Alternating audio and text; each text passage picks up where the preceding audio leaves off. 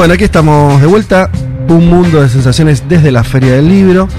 Bueno, vamos a, dar algunas noticias de lo que ocurre en el mundo porque si no, yo ya me, me quedo pensando en el hotel y se me complica el programa. Eh, les contaba entonces que lo tenemos a Trump, culpable de abuso sexual, juicio civil en Nueva York. Em, contra, bueno, la que ganó el juicio eh, Jim Carroll, que en la década del 90 eh, fue abusada sexualmente por Trump.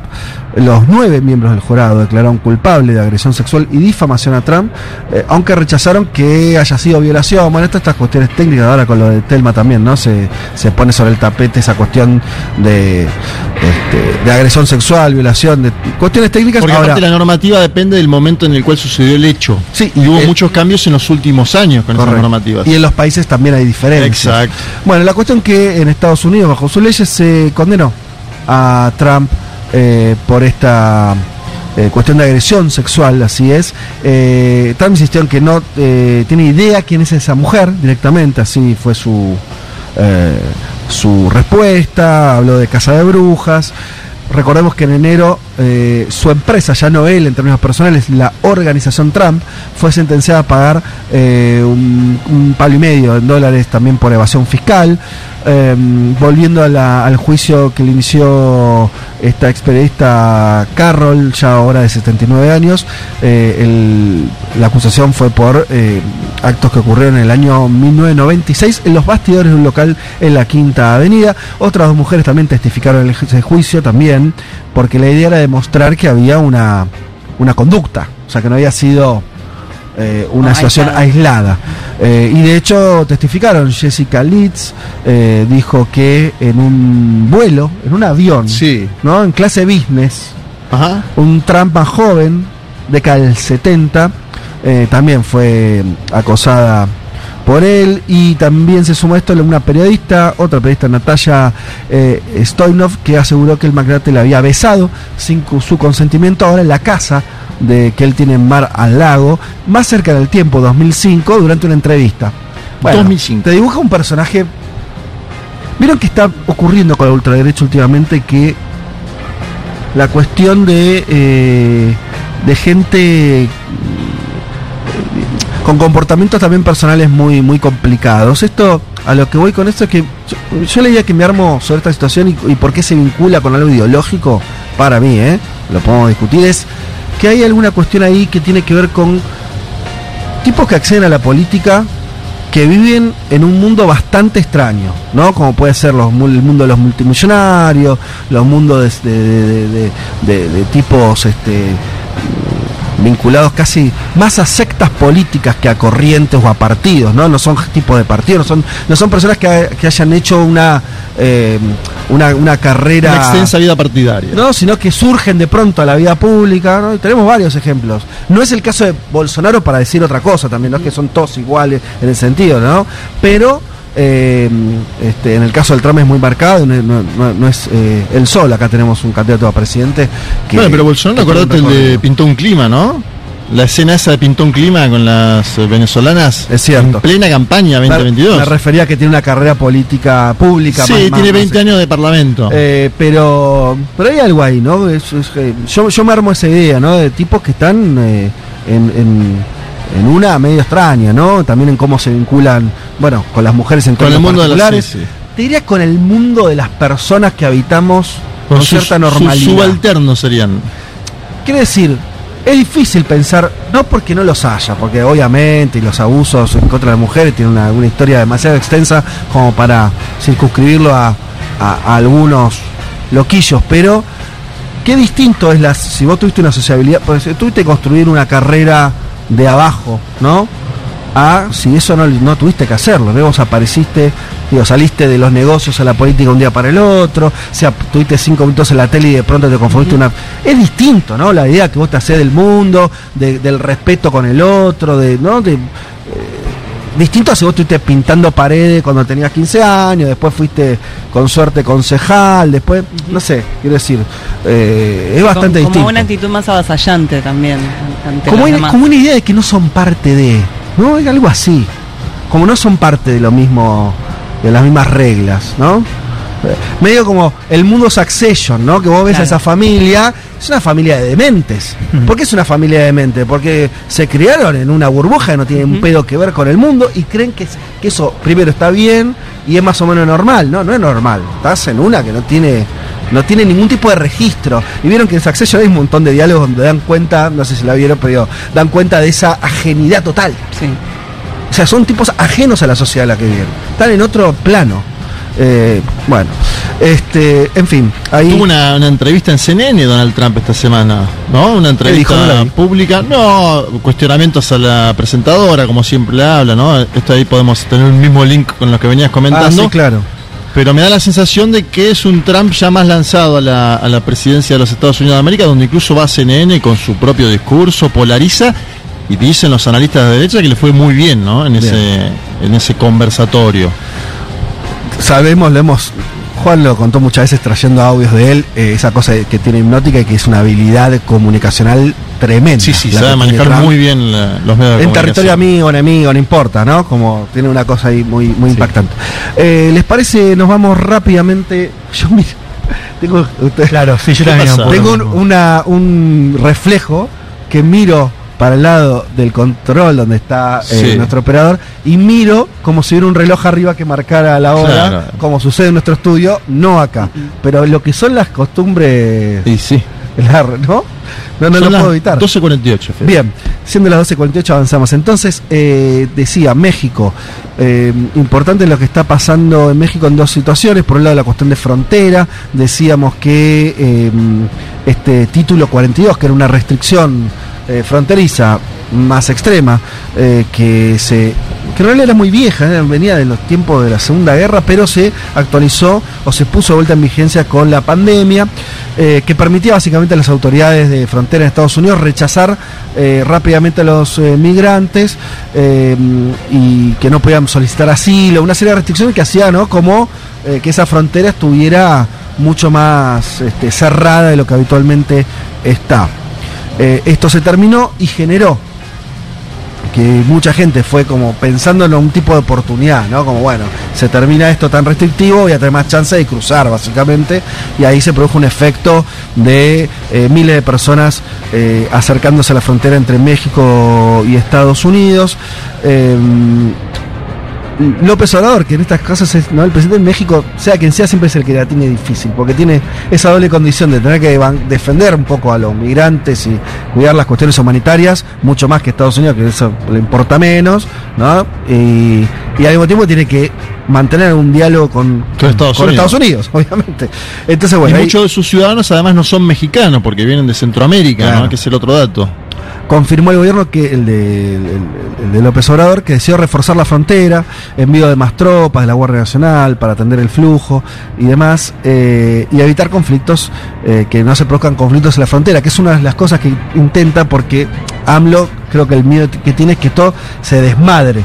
¿No? ante una situación ¿no? de, de- de- mayor este, conflictividad también de- del propio flujo migratorio, de qué hace la gente ahí, cómo se alimenta, cómo, ¿no? bueno, to- todas las, las situaciones que van colindantes. a Acordate que hubo al- el mes pasado, ¿no? Se incendió un lugar donde estaban migrantes eh, porque se incendiaron los colchones y hubo más de 40 muertos. Es una situación que golpea todos los días al gobierno mexicano. Y Estados Unidos, que si bien eh, discontinúa este título 42, esta normativa, sí dispuso una serie de restricciones nuevas para eh, intentar frenar ese, ese flujo.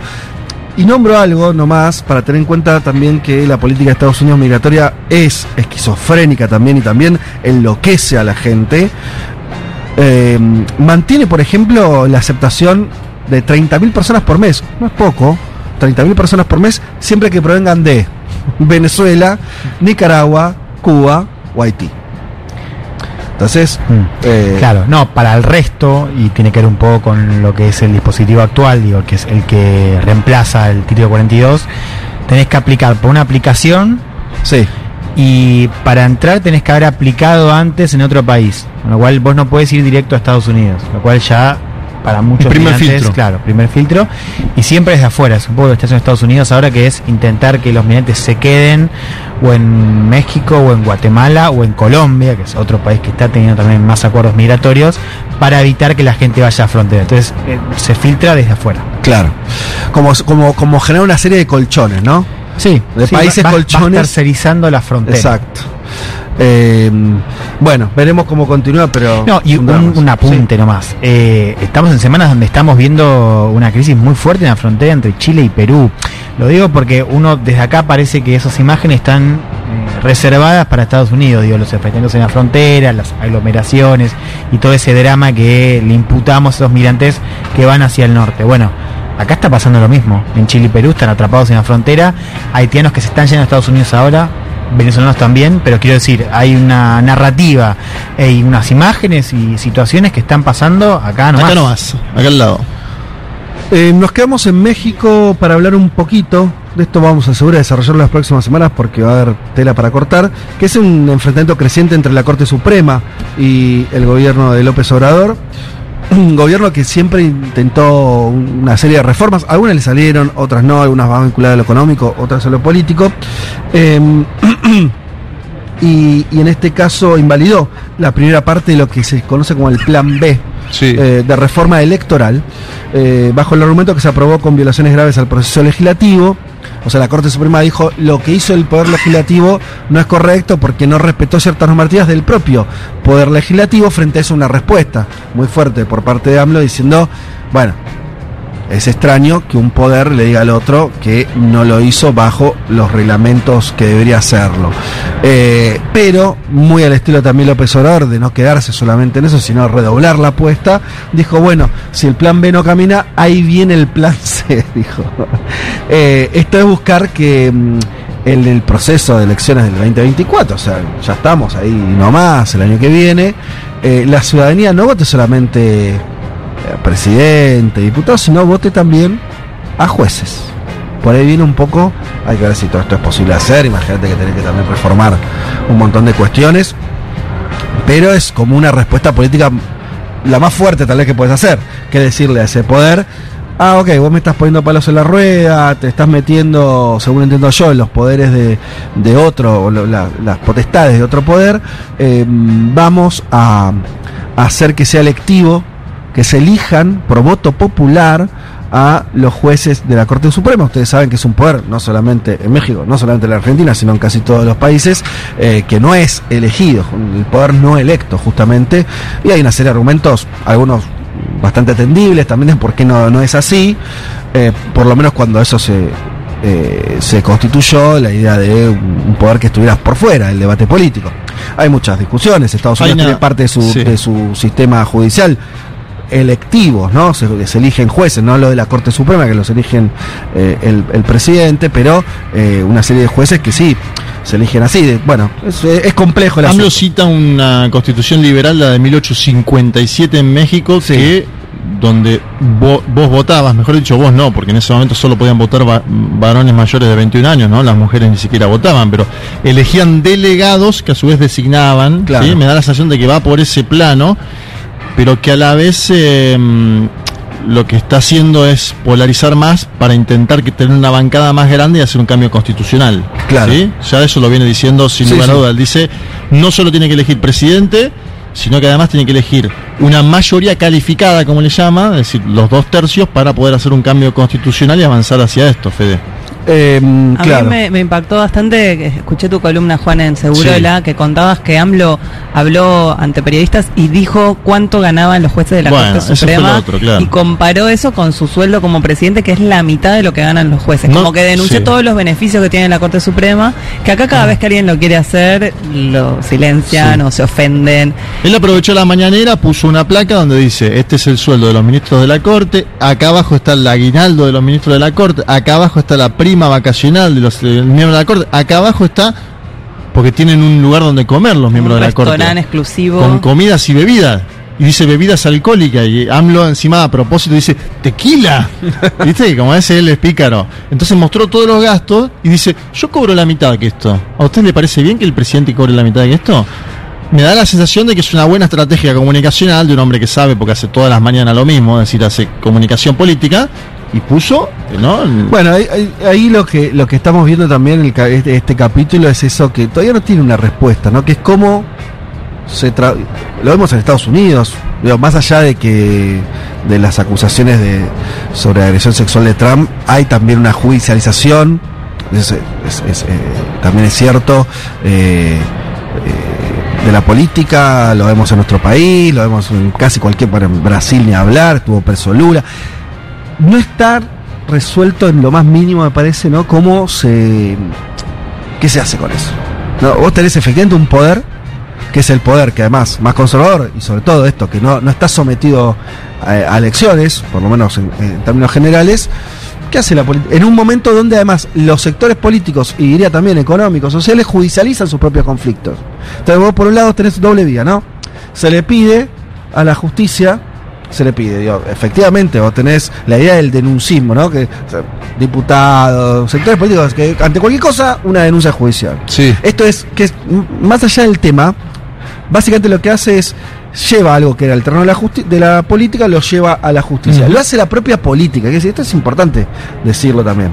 No es que es un día los jueces se levantaron, no.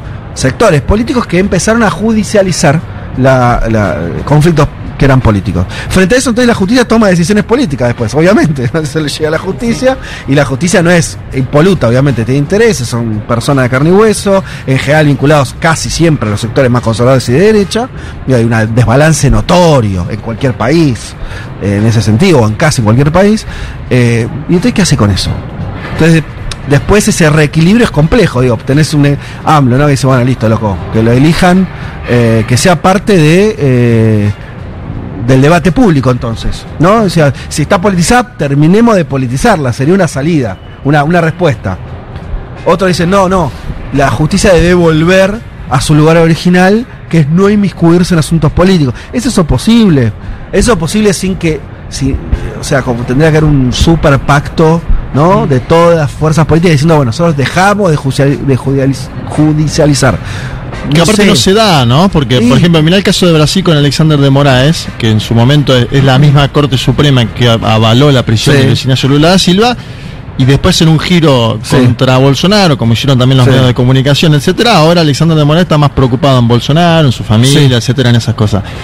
El problema ahí es que tenés una perdurabilidad de un poder eh, judicial eh, cronificado que va, va a ser de décadas, digamos. Claro, por eso Sí. te digo que, no- que es un Y es, problema. y es- es buena esa referencia, porque claro, desde la izquierda, de Morales ocupa, eh, es el, casi el único parche, o fue el único parche, digamos, para atender toda la amenaza que estaba haciendo Bolsonaro, inclusive el Claro. sistema electoral. Sí, y se le limpió la cara y se le decía Claro, "Ya pero, andao", digamos, se lo es un problema, bien. porque es verdad, hay algo de la crítica a Bolsonaro que es verdad, el tipo estaba haciendo, digamos, estaba con ese poder, estaba eh, tomando atribuciones que habían más allá de su figura eh, como, como juez. O sea, eh, eminentemente tenía un carácter político. Sí, y era un apoyo táctico, digamos, que fue lo mismo que pasó con los medios de comunicación. Si ustedes miran ahora, está dado contra Lula da Silva la última semana, son columnas que lo liquidan al gobierno del presidente Lula. Y antes, eh, él tenían esa política contra Bolsonaro, ¿no? Por eso, el tema, eh, para diferencia de los medios, que los medios pueden ser, de- poder discutir más importante, no, los otros te mandan a la cárcel, ¿no? O sea, es una Sí. diferencia abismal. De- dictamina lo que es legal y no. O sea, es, es fundamental.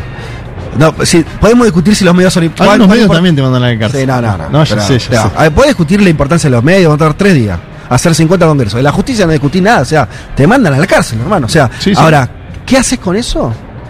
No, O sea, por- sí. este día, ¿no? Porque me parece que hay dos. O sea, o terminar de politizarlo y en ese, y en ese camino democratizarlo, o un intento que no sé cómo haces, porque este otro te lleva a mayor conflicto también, de retrotraer la situación a lo que pasaba hace 40 años. O sea, esta semana estaba leyendo un tuit, no me acuerdo quién lo decía, eh, que decía que, que en la ciencia política, eh, que acá Juan es licenciado, yo todavía no, eh, Ya estás ahí. eh, ahí nomás, eh, lo digo para, para alentarme, eh, está mucho más estudiado el- la relación entre poder ejecutivo, o sea, la, con, Sí, y legislativo. Claro, o sea, el poder ejecutivo como tal, origen, atribuciones, funciones, relación con el legislativo y con otros poderes.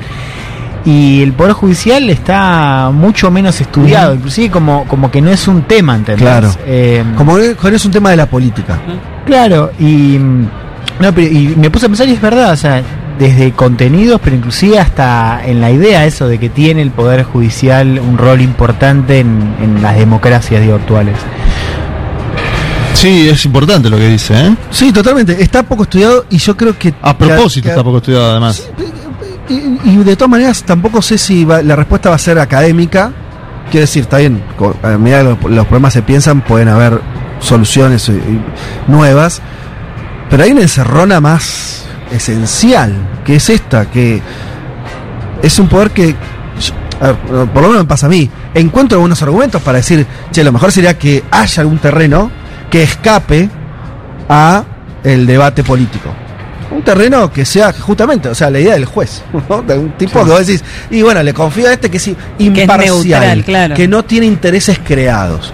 Es, es relevante una sociedad, al menos como la nuestra, que eso exista. Ahora eso parece haber dejado de existir en los hechos. No es que yo- Sí, a uno se le ocurre, no, efectivamente, por distintas razones, eh, los aparatos judiciales dejaron de tener esa connotación y quedaron en el centro de la- del debate político. Entonces, si eso ocurrió, ¿qué haces? Entonces, hay también, a partir de esa situación, buenos argumentos para decir, bueno, terminemos de democratizarlo, incorporarlo como el legislativo y el ejecutivo, de alguna manera, a cierto debate público político. Ahora, yo no sé si esa es una mejor situación o va a ser una forma más de cagarnos más a tiro que antes, para Sí. decirlo. No, y, y pensaba también lo global, creo un poco lo mencionabas, ¿viste? Pero fíjate, lo discutimos acá con Argentina y México.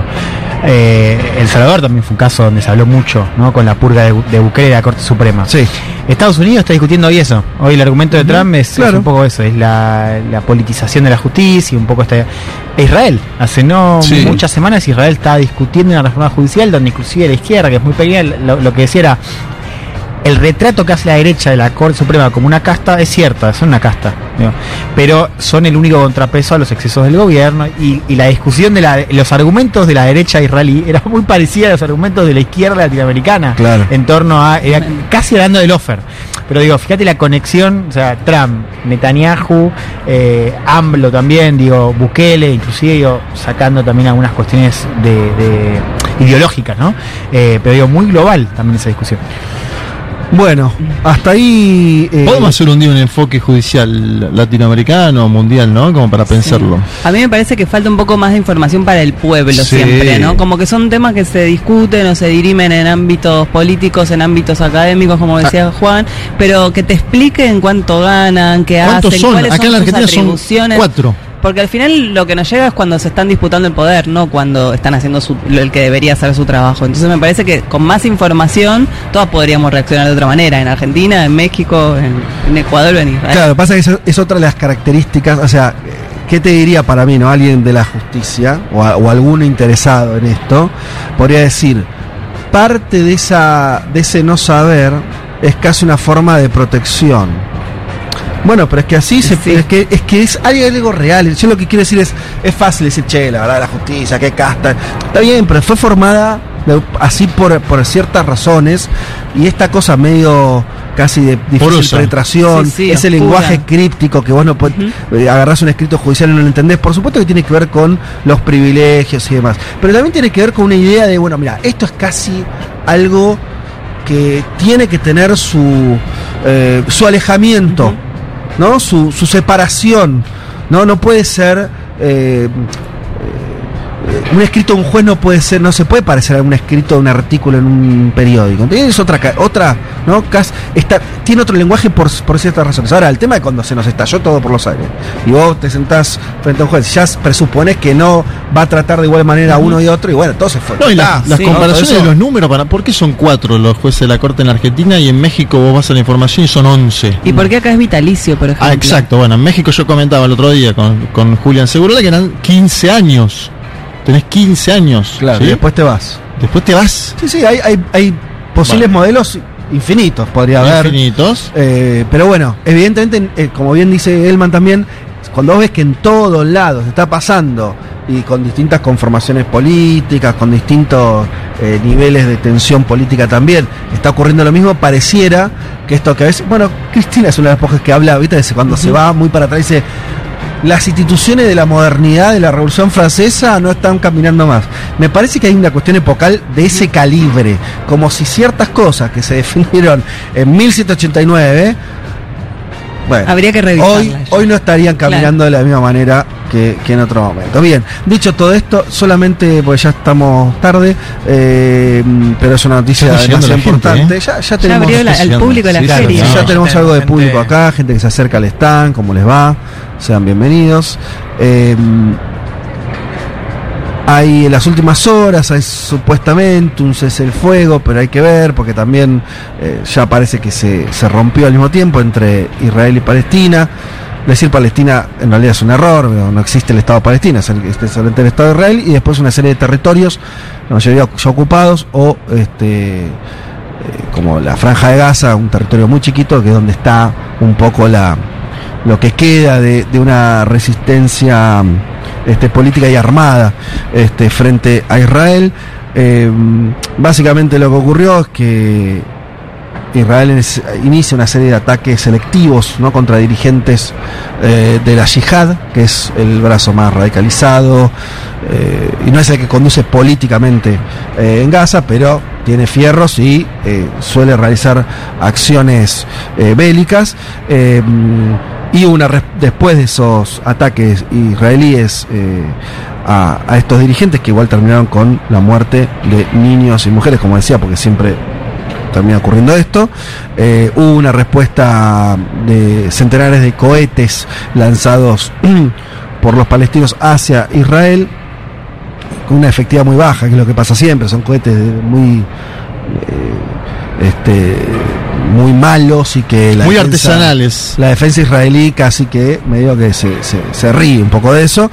Eh, Sí, porque tienen un domo fenomenal. no, claro, hay, hay- hay un desbalance ¿no? de militar que es abismal. Bueno, el tema es que lo que estamos asistiendo en este sentido es a un este a una, bueno, una, una escena más. El, el tema, lo que están, todos están mirando, digo, esto para que los que escuchan y les sirva los próximos días tal vez, es si esto escala a un nivel de guerra como hubo en otros momentos, básicamente para eso ocurra debería sumarse jamás que es el que maneja políticamente a la mayoría de los palestinos, ¿sí? que no está, no es el que, el que ahora estaba sumado a, a la respuesta, y ahí tendrías un escalamiento, como tuvimos en otros años, eh, mucho más fuerte. Por ahora eso no ocurre. Lo que evidentemente ocurre, y por eso pongo el acento en esa primera acción israelí es, en este contexto, Elma lo estuvo explicando muy bien en los últimos programas, de creciente autoritarismo israelí y también una idea que ya está muy instalada por parte de los israelíes de que